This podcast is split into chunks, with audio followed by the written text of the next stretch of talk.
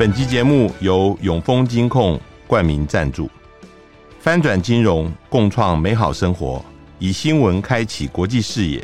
永丰金控与您一同掌握全球脉动。大家好，欢迎收听联合开炮，我是郭崇伦。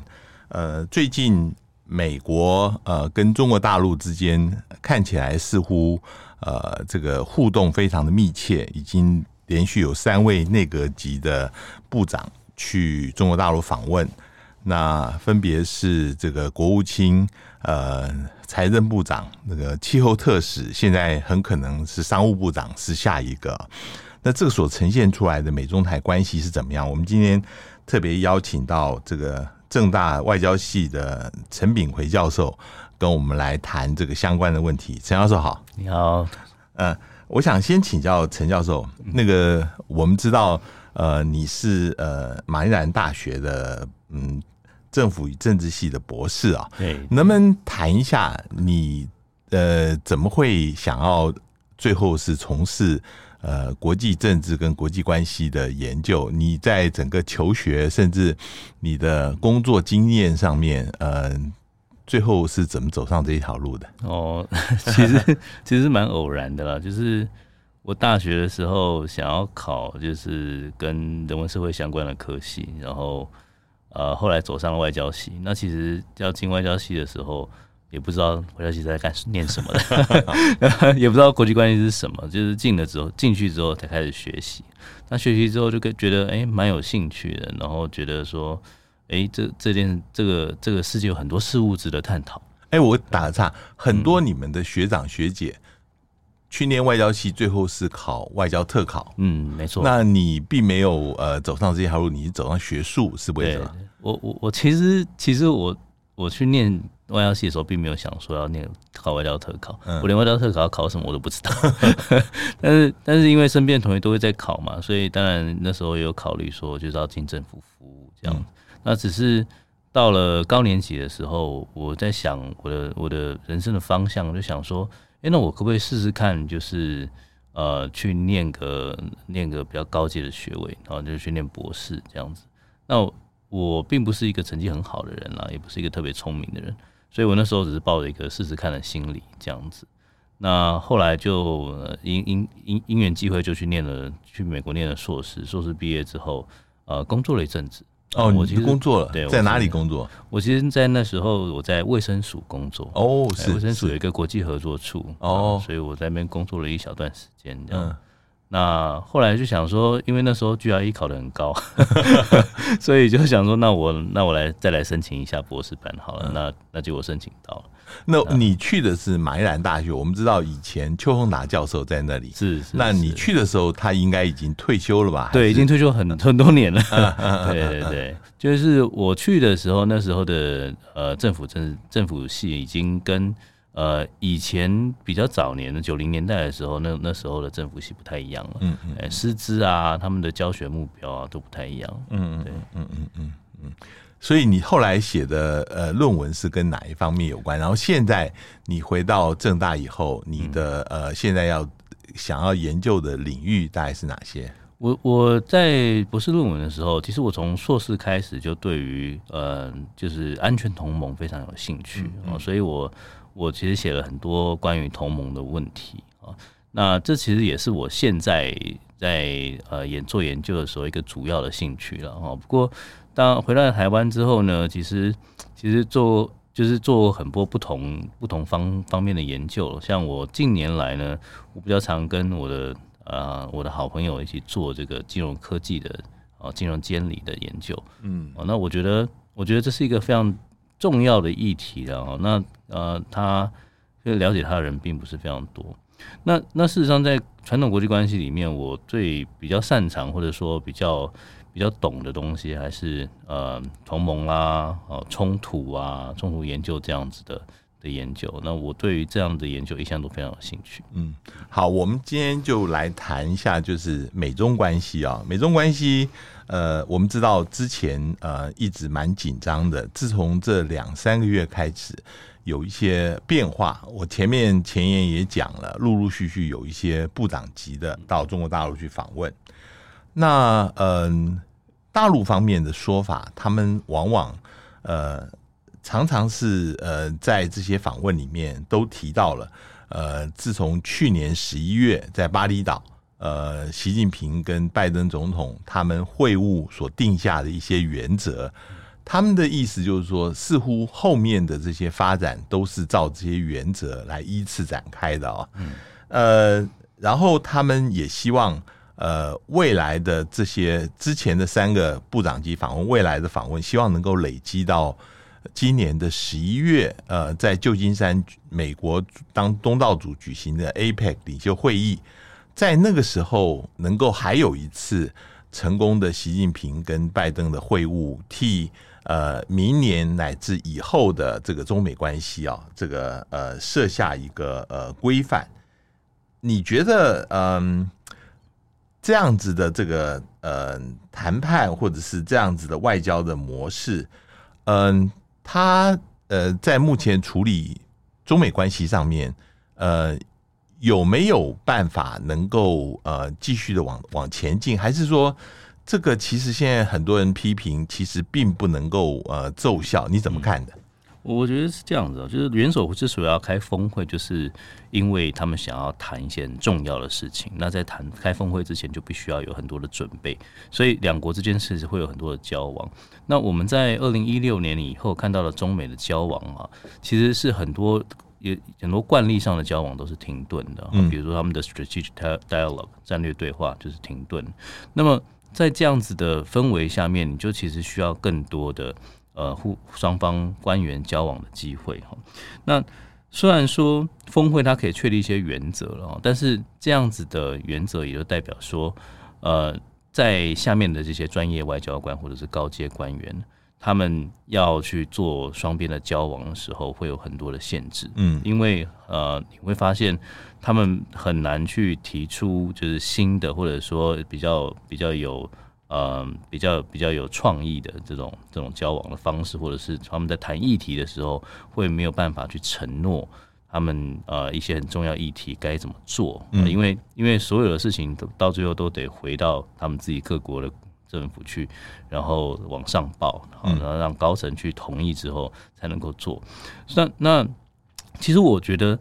呃，这在中美关系非常紧张，现在现在紧张的状况之下，哈，这个是呃，我并不会觉得这这样子的模式会太令人讶异，嗯，因为因为呃，在这样紧张的气氛之下呢，呃，高阶的官员们其实没有太多的自主权，嗯，哦，然后他们也没有办法去拓展更多的合作的空间，嗯嗯，那那如果说拜登跟习近平在今年底还有他们会见面。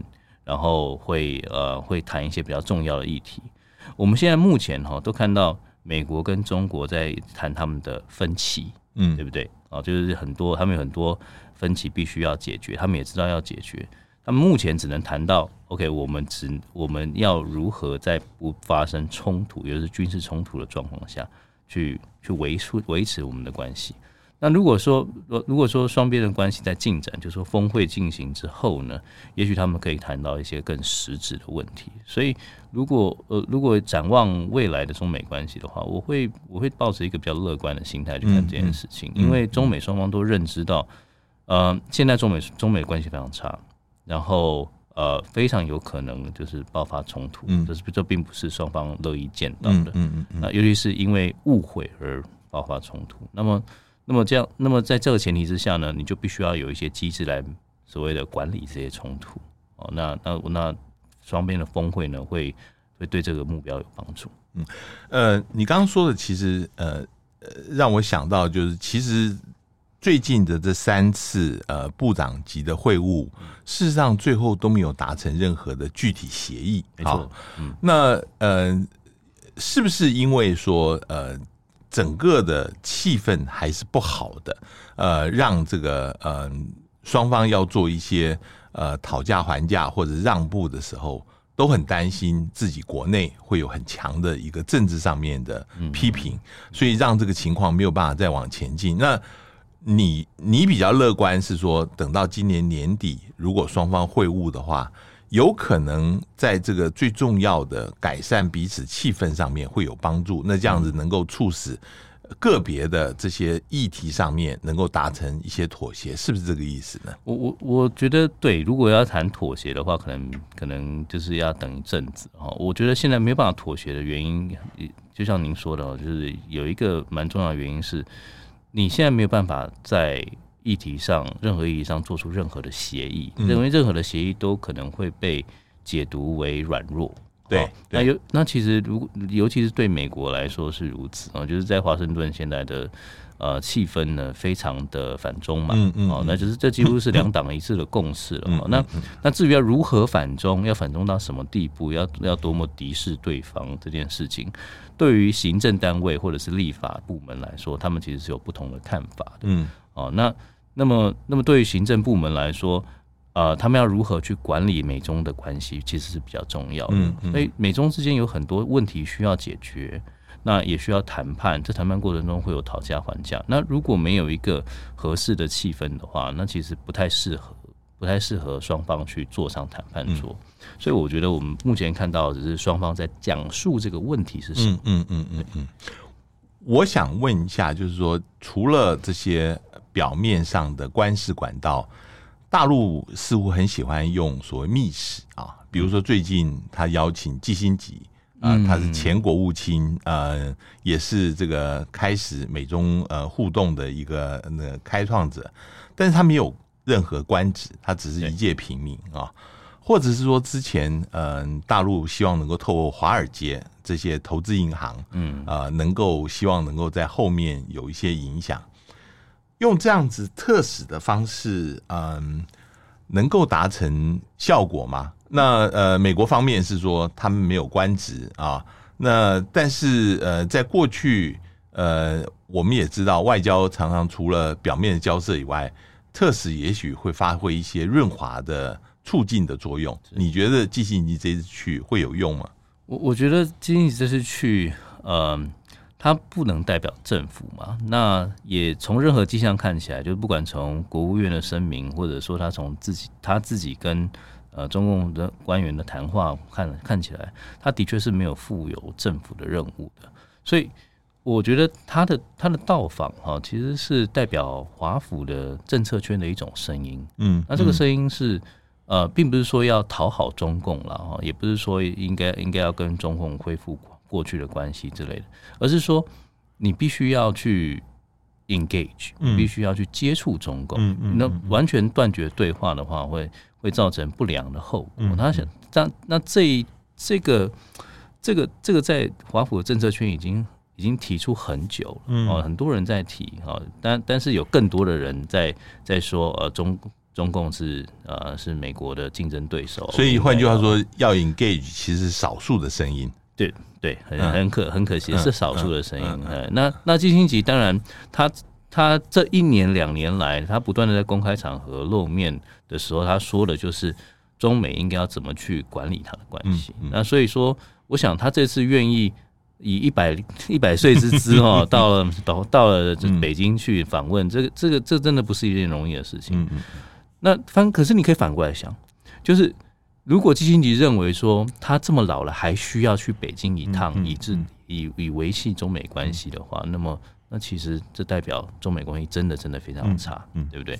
那我我觉得，因为因为基辛吉还不具有所谓的 envoy 的身份，嗯，即密使的身份，所以所以他他所给中共能够带来的是中共把这个当成一个舞台，嗯，就是像像华府说，OK。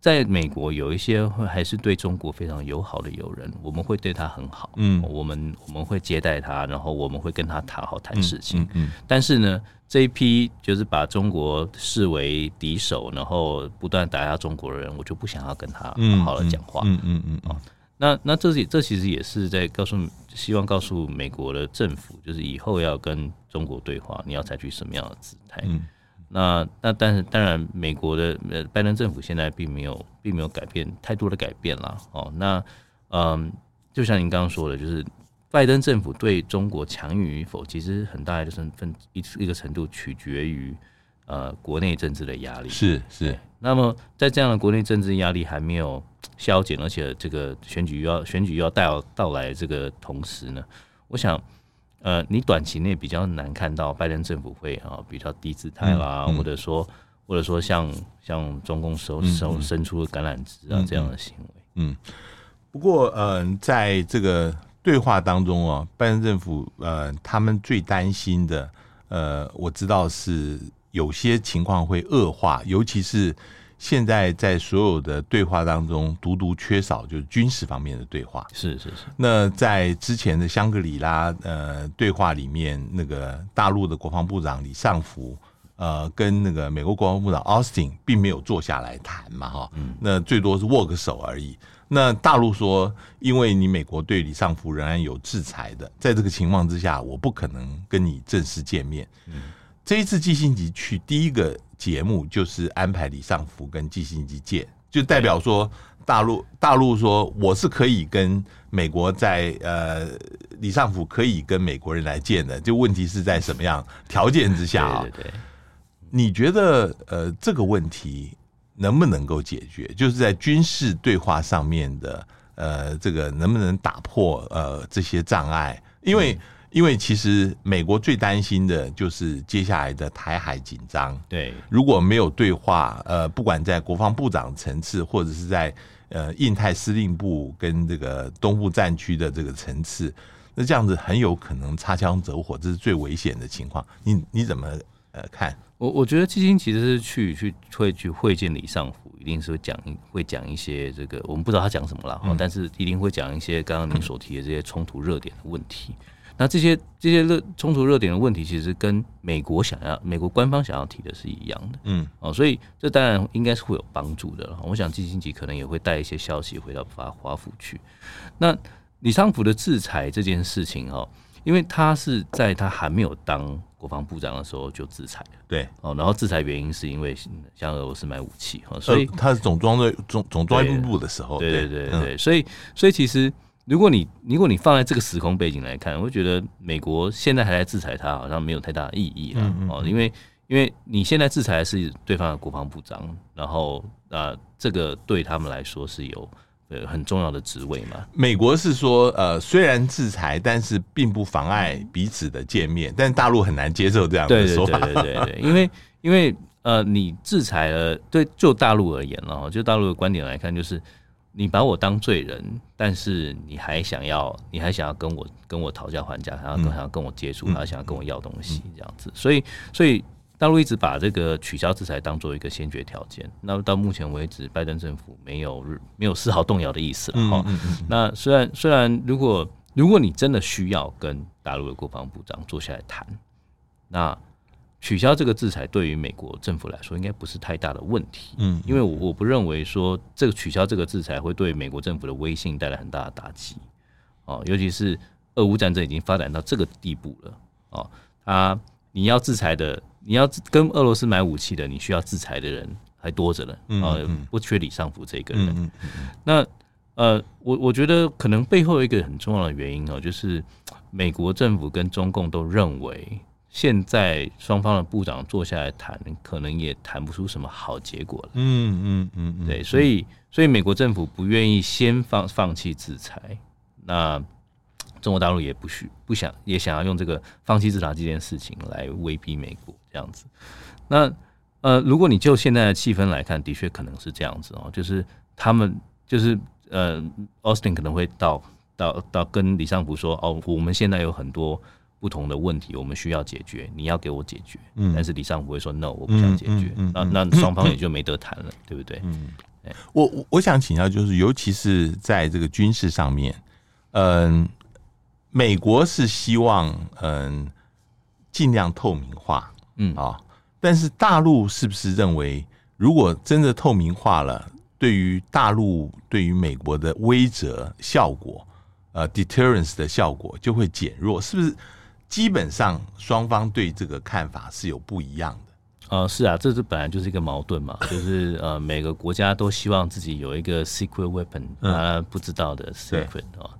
那这个他不绝对不会透露这个这样的讯息，因为这这会在他在呃冲突的时候会变成一个非常有效的武器。嗯嗯嗯。那就美国而言，他希望透明化都是呃中共那边的透明化，对对对不对？中共那边透明化，他对手国要透明化，对他对手国要透明化。那反过来说，就是中共需要美国透明化些什么？嗯，如果你是中共的话，你就会想嘛，好，你现在要我揭露一些我不想揭露的资讯，嗯嗯，那我可以换得什么？嗯嗯嗯，好，那所以说，所以说这个就变得很难谈，因为呃，美国美国很想要。中共去做某些事情，但是呢，他也同时也不想要呃中去实现实现中共想要他做的事情，嗯、对不对？嗯、所以，所以到目前为止，我觉得，我觉得你从这次这这几次的访问来看哦，你就可以看到华府不断的在跟中共去沟通。我认为这是个问题，我们需要去解决。嗯嗯啊，我们解决的方式是什么呢？中共你需要做一些改变，嗯，嗯，对不对？那。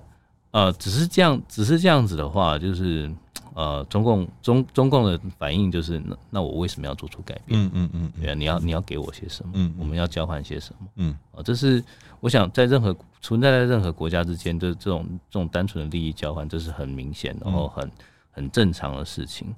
那所以，当你发现一个谈判没有办法谈下去的时候，基本上就是他没有利益交换的空间。嗯嗯，哎，那当然。双方可以去创造空间哦，嗯哦、那这种创造空间可能可能需要天时地利人和了哦。那我觉得，我觉得我最担心的，就是我，而且是我觉我觉得很可能发生的，就是双方因为现在这样子的僵局，所以没有没有军事上的对话，那也就没有，那也就没有，那就没有军事上对话的必要性，嗯，知道吗？就是。现在虽然有一些紧张状况，但是似乎没有必要性。嗯，所以双方要到什么时候才会觉得军需要有军事对话呢？就是当发生事情的时候啊，比如说如果今天今天在南海上，就是双方的军舰或者是民用船只擦撞了啊，那这样当发生事件，而且需要，而且而且可能会有人伤亡的时候，双方才会真的认真去建构一个呃完整的军事对话的机制。那我问你啊，就是说，嗯，现在嗯，在美中之间最敏感的问题还是台湾问题啊，最难解决的，最难解决的也在。嗯、那比如说，现在大家很担心，嗯，一个月以后赖清德副总统要到美国过境，是啊，这个过境的时候，大陆会不会跟以前一样，比如佩洛西来台湾？或者是蔡总统在今年年初在洛杉矶过境的时候，他都有军演，嗯啊。那赖清德如果是在美国过境的时候，大陆又开始军演了，那美中之间又没有对话的机制的话，嗯，这个会不会构成你刚刚所说的必要性？还是真的发生事情的时候，大家再回过头来讲说，我们还是需要军事对话的？你觉得可能性现在高不高？我我觉得，呃，首先就是军事演习的可能性是有的哈，但是我不认为会在台海周边演习，嗯、就是甚至不会在东南沿岸演习，嗯嗯，可能会在比如说新疆发生发生一个演习这样子。嗯、那呃，但是那那至于说这个呃演这样子的军事恫吓会不会会不会呃产生这个军事对话的必要性？我我我不会觉得。它会产生必要性诶，因为因为因为这样子的，就是中共他所做的事情，就是他不管如何他都会做，嗯，或者说这他会说这是他要他自己可以决定的，嗯，对不对？那就好像就好像美国在美美国军队在自己在夏威夷做演训，这也这也不是什么稀奇古怪的事情，嗯，对不对？那我我觉得会有那种危危机或者是必要必军事对话的必要性的时机是那种呃。你在这个这些南海啦、东海以及台湾海峡有军事冲突啊，然后有而且尤其是有人员或机具的伤亡的时候，哦，这这种这种状况才比较有可能有有这个必要性。嗯嗯，我我还是进一步在 push 这个事情，因为啊，就是说，其实嗯，大陆如果说要在台海演习，当然它的目的是多重的了，哈，是。呃，有一个当然是企图影响到台湾的选举啊，嗯、因为台湾现在呃距离投票大概不到半年了嘛。其实，嗯、呃，在过去也有大陆也有这样子的记录在，就是企图用一些方法来影响台湾的选举。那美国也讲了好几次，他是不希望呃大陆企图去影响呃台湾的选举。嗯、那是在这个事情上面，两边是不是还是会硬要做这个事情？就是说，呃，大陆硬要做这个呃演习来影响台湾选举，美国可能就呃用。呃，反制的方法来确保呃台湾呃的老百姓有信心，就是呃这个不会受到大陆的威胁。你觉得会怎么样来演变？我我觉得呃这一点哦，中共应该应该早就知道了，就是他他用武吓的方式，通常是有反效果的。是，哎，就是有太多经验告诉我们。呃，当大陆很明显的试图要影响台湾的选举的时候，就是那种做做大动作，让嗯嗯让这个人所有人都看到的时候，这种时候呢，呃，台湾、台湾的台湾台湾的选民呢，就是反而会选出一个大陆不想要的、嗯嗯、的的领导人。嗯，所以我我觉得大陆应该够聪明，不会做这样的事情。好、北京应该够聪明，但但是并不代表说北京。不会试图抓一些机会来影响台湾的选举。我们常常说，呃，现在很流行这个灰色地带战略，对啊。那那其实其实这种 tactic 并并并不难做了。好，那我们灰色的地带战略就是之前谈到大陆的军机会进入我们的防空识别区 ADIZ 哦，这是其中一个。对对对，甚至现在有进一步呃呃跨过台海中线，乃至于。进到我们的所谓临街地区了，对，就是等于领海十二海里，在外面再画十二海里，就等于距离台湾已经相当接近了。对，距离最近好像往这个方面来做。对，你继续。嗯，对啊，那那那这种这种 tactic 啊，那其实其实它会是是会制造紧张的。哦，那那那对于台影响台湾选民也是有效的了。哦，那呃，所以呢。呃，美国当然会对这种事情很感冒哦。那那如果有这种事情发生的时候，美国就比较容易会去介入台海，去去发出一些信号，嗯啊，比如说又谁来访问啦，嗯哦，或者说又要卖卖又同意卖什么军军售啦，或者说有什么样子的活动让跟可以跟台湾参一起做的啦。那那其实其实这是呃中美在台海的一个很。很常发生的事情，就中共做某些事，美国展现他的意志，然后中，然后中，然后就然后结束，然后下一期中共又要做某些事，这样。嗯、那我觉得这已经变成一个常态了，就是说中共一定需要做些事来展现他统一台湾的意志。那美国也越来越需要去，呃，去去去。告诉中共他的底线在哪里？嗯，似乎是这样子。然后，那当然，美国就美国的立场，他会希望说，嗯，呃，你不要让我做这些举动。好，那我们我们就台海就无事就好。嗯，对，呃，所以，所以，所以，美国的目标应该是希望说，在这这一次中共在这个选举的时候呢，就不要有奇怪的动作哦，不要，尤其是不要有那种大家都看得到的动作。嗯嗯。那么美国就不需要做什么动作，嗯，那那么美中就不需要为了这件事情又又闹得不愉快，嗯嗯嗯嗯，呃，但是呃，现在是正式就是距离投票，台湾投票还有半年的期间，就是在台湾这边，其实大家都在担心美中会呃会用某种形式来介入台湾的事情，尤其是呃有人讲，其实，在上一次地方选举之前，也发生了佩洛西的呃访问台湾，然后大陆呃用前所未有的军事演习，嗯。啊、呃，但是地方选举呃国民党并没有吃亏啊，反而他还这个赢得了，等于说是赢了这个地方选举，所以呃老实说，这个对于台湾老百姓的现在的心理，呃现在已经有多重的效应了。呃有的人觉得直接恐吓，呃，会引起反弹，但是也有人讲说，恐吓其实对于台湾呃中产阶级是产生效果的。嗯，其实很多人呃就担心这个台海之间的战争可能呃会会无可避免，一定会到来。嗯，你你你自己是怎么看这个事情？我自己，那那那是是在问我是不是中产阶级了啊？嗯，对，这这这两年来，不管是国内国外有人啊，都不断在问我们这些问题，就是很简单的，台海会不会开战？对，那那其实其实虽然说呃危机很危机感很重了啊，但是呃，我总觉得 以以我的以我的分分析来看，就是还没有到那个地步。嗯嗯。因为开战是一个非常非常 costly 的事情，嗯嗯，即使现在的中共要承担这个 cost 也也并不容易哈。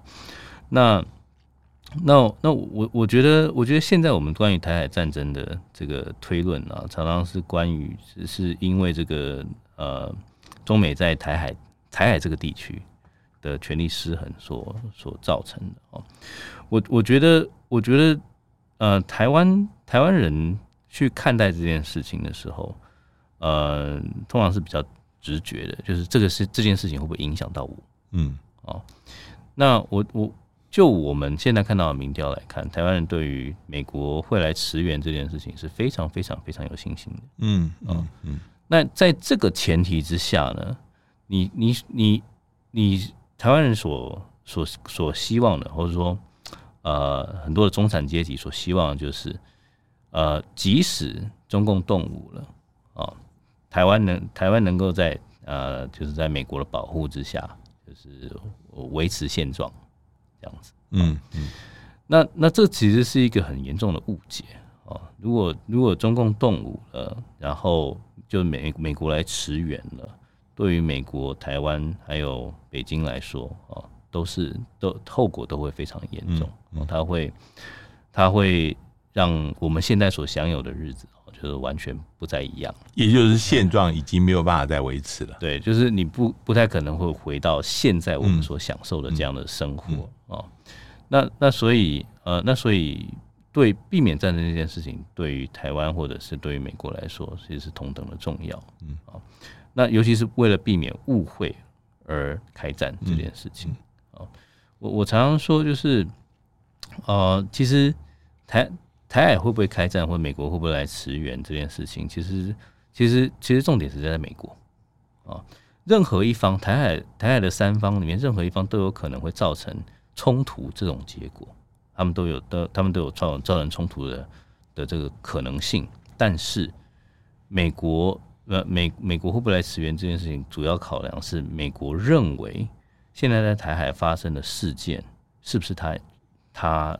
他觉得他应该介入的，嗯嗯，哦，就是说他他是不是呃，尤其是台湾台湾所台湾所做的行动，是不是是不是美国值得介入？嗯，哦，所以所以在这一点上，我必须要说，呃，台湾台湾到要选择什么样的道路，其实是蛮重要的，嗯嗯，其实蛮重要的，嗯，那尤其是台湾要选择，呃，必须要认知到说。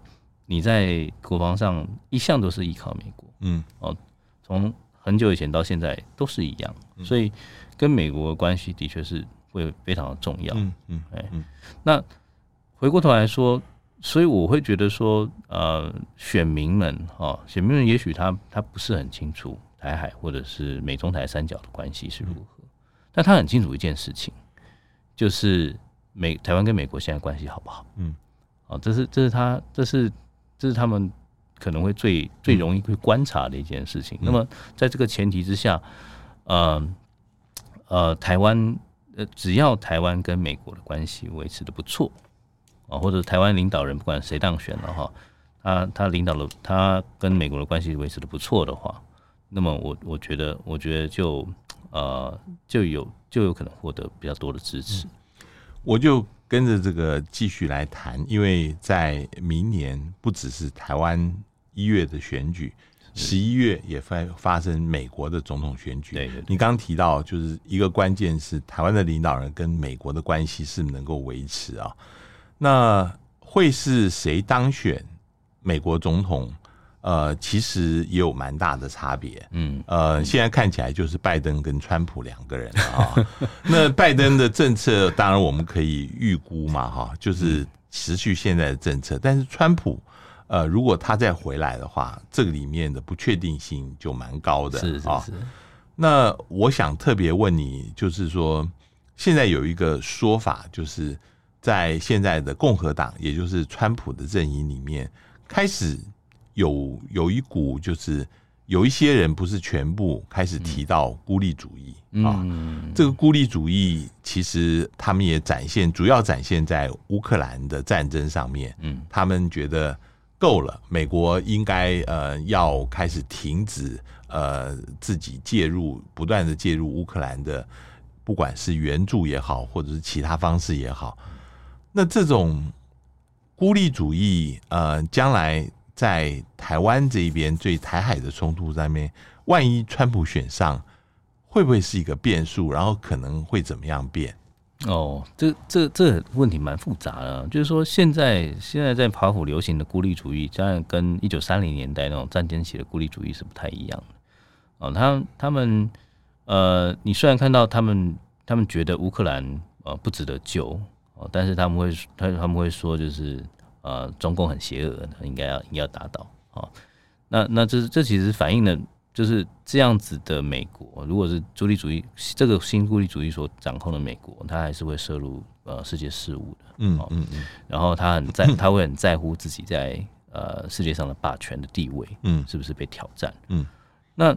我我觉得乌克兰的呃，乌克兰是代表着一个嗯、呃，对于美部分美国人来说是一个 losing cause，就是他他已经没得救了啊。如果要救他的话，要花费非常非常多的呃财力跟人命啊，所以不值得救啊。然后救救的救到之后呢，救到之后，你可能可能过过没几年，俄罗斯又来侵略啊。这是这个是这个是呃。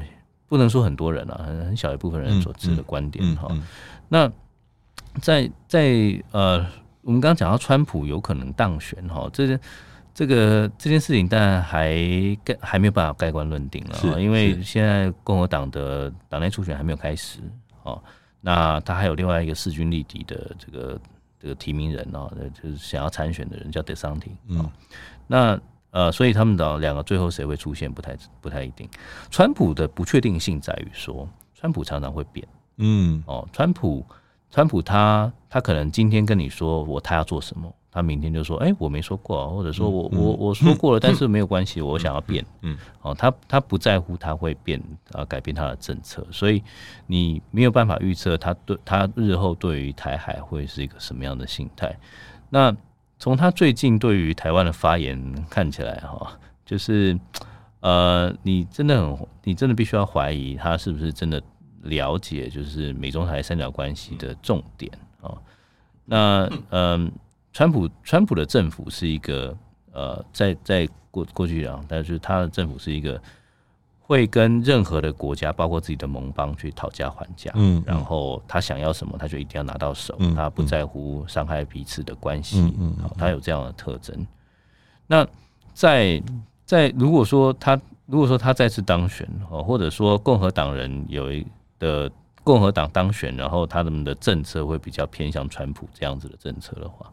那你会看到一个非常阴晴不定的美国，嗯嗯嗯嗯。那你会看到美国的盟邦哈，尤其是亚洲的盟邦会变得非常的紧张，嗯啊啊，那这样子，那这样的话，当然，当然对于台湾来说是有太多太多的不确定性，以至于说战争的风险会增加啊。那呃，战争结果的结果，对于战争结果的预测也会变得非常的不准确，嗯嗯嗯。呃，那么。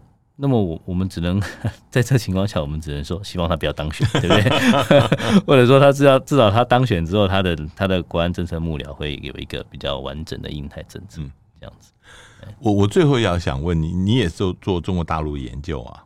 不多不多不多。那那个因为最近那个突然呃撤换了这个秦刚呃外长啊，这个事情当然很多讨论。那现在王毅又回来呃兼任了，就是呃外事办主任兼任外交部长啊，呃这个事情当然有很多传说，那这个传说也很难评论。但是你觉得这个事情反映出来呃的面相会是什么？你怎么看这个事情？我觉得就是中共的内部的一个内斗的结果了。嗯哦，呃也不是说。不是就是他，因为秦刚是破格，就是当外交部长嘛，所以说他是他是一个深受喜爱的人马了。那他他被拉下台了，也就代表说，呃，也就代表说会有会有其他的势力可以上去，有可能。那有些人会说，这个可能是代表呃习近平权力的削弱啊，我完全不这么看哦，因为你从中 中共的。中共的封锁消息啦，对外宣称他健康因素啦，到现在为止就是完全不解释啊！你可以看得出来，没有人敢谈论秦刚怎么去职的。嗯嗯，也就是说，也就是说，没有人敢谈论习习近平的爱将到底是发生什么事。嗯嗯，哦，所以说这这不是对习近平的一个挑战。我觉得这是很正常的，会发生在 任何一个政府里面的事情啊，就是有一个人出了一个丑闻啊，然后就被人家拉下台。唯一不同的是，这一次没有人知道这个丑闻到底是什么。嗯嗯啊嗯，为什么呢？因为这个人是国王身边的人，嗯，所以没有人敢，就是没有人敢多妄加议论。你觉得秦刚现在并没有说把他的国务委员一并拿掉，是代表他还有可能东山再起吗？哎、欸，这这个是大家在猜测的事情，对不对？嗯、那那这件事情其实很吊诡，嗯，就是理论上他应该要拿掉才对，嗯，啊，你你当然可以归咎于就是他们没有想到他有这个职位，不但是不不太可能嘛，对不对？对，那那我觉得，我觉得这如果我初步来观察，我也我也只能做猜测了。哦，我的我的猜测会是，就代表他秦刚的官场呃官运还没有断绝，是，哎，因为因为。这代表什么？这我我觉得这代表秦刚没有被双开，对啊、哦，那没有被双开就代表说你还有在共产党活下去的这个可能性。可能性对，哎、因为因为从另外角度来看，其实呃，习现在是最高权力嘛，任何一个最高权力的呃人，他都很担心他下面的某一个方面是由呃被。垄断了，或者是对有一派的实力完全控制，他总是希望能够培养两个以上的互相竞争，对对，这样子才能够维持他的绝对权威，是不是也有这样的情况？诶，因为秦刚是的确是习近平的爱将，所以我我觉得，我觉得他的去职不是一个平衡的结果，嗯，诶。呃，可能可能就是刚好秦刚被抓到什么小辫子，是哦，那那就被呃，也有可能是他的被提拔上来是平衡的结果。哦，对对对，这倒是，这倒是，对对对，所以他现在没有完全国务委员没有拿掉，也可能是保留这个可能性，继续的将来能够维持平衡。对对对，这是这是有可能的。我们呃，我们知道 Bonnie Glaser 说，就是嗯。呃，有另外一个另外一个人选可能会当外交部长啊，就是就是现在中联办的主任。对对对对那那那他也就也就代表说，呃，也许这个，因为但是他现在还没有发布人，还没有发布，对，所以所以没有任何消息吧，反而是王毅去回归了，就代表说，呃，中央还在考虑。到底谁？或者或者是说，现在其实王毅他要至少负责到十一月，有很多外交的重头戏正在进行当中嘛？是是是是，对。但是很很吊诡的是，今天呃，应该说昨天了哈，就是王毅去出席金砖五国的会议的时候，他的名衔还是挂着外事办的主任。嗯，哎，对。那那我们来看看看，就是隔一天会不会 会不会改成外交部长的头衔啊？我我仍然认为这是一个很暂时的安排了，是是是，是，非常谢谢这个呃陈敏奎教授呃来跟我们谈最近的美中台呃三边发生的情况，谢谢陈教授，谢谢谢谢，也谢谢各位听众收听，我们下次见。上网搜寻 VIP 大 U 点 .com 到联合报数位版看更多精彩的报道。